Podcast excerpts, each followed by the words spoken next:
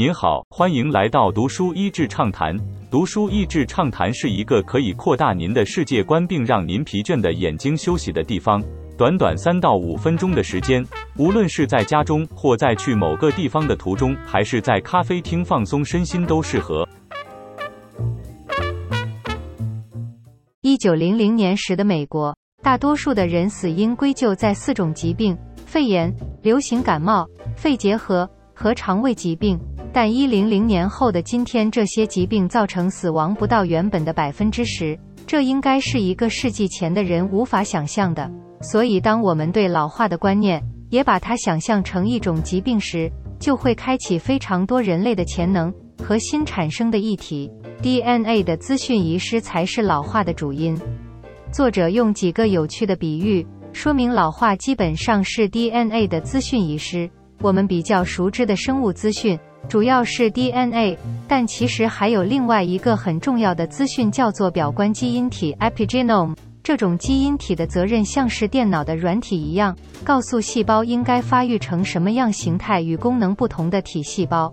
DNA 比较像是数位资讯，就是不断复制也不会有差异。但表观基因体比较像是类比讯号，会受到环境的影响而衰竭。另一个比喻说，DNA 像是钢琴上的琴键，而表观基因体是那个弹奏的人。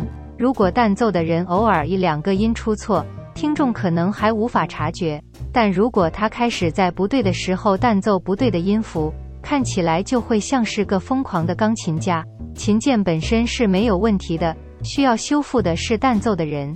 他们实验的过程有很多有趣的现象，包含启动某些基因机制时，老鼠竟然出现早衰的现象，或是用相反的方式修补它们的表征基因。实验室的学生慌张地告诉作者。年迈的老鼠们把实验室的跑步机跑炸了。关于修复表征基因的方式，作者虽然有提到一些化学药物，但他更多提倡一些实验证明有效但不需要花钱的方式。这些方式的原理就是要给身体压力，但没有永久伤害，包括限制热量摄取、偶尔的进食、运动、特别高强度的间歇训练、偶尔让身体感到寒冷或是高温，以及吃一些压力大的植物。因为会产生白藜芦醇，压力很大的葡萄产生的酒也包含在其中哦。人们对于延长寿命研究所询问的问题，作者在最后四分之一讲了有关延长寿命可能会带来的问题：人口爆炸是否会让粮食不足？是否加剧气候暖化？六七十岁就退休的人要怎么办？不愿意退位的执政者要怎么处理？甚至他自己的儿子谴责他：“你和之前所有世代的人一样。”对地球所遭受的破坏，并未做任何努力，结果你现在还想帮人延长寿命，好让他们继续大肆破坏这个世界吗？面对自己儿子这样的挑战，作者承认他并没有所有的答案，但他还是写出许多他认为可能的思考方式给读者参考。过去人类的历史中也有很多悲观的预测，最后由于创新和观念的改变而没有变成最糟的状况。整体来说，作者还是乐观的。也就是为什么他写书呼吁人们必须重视这个发展的趋势。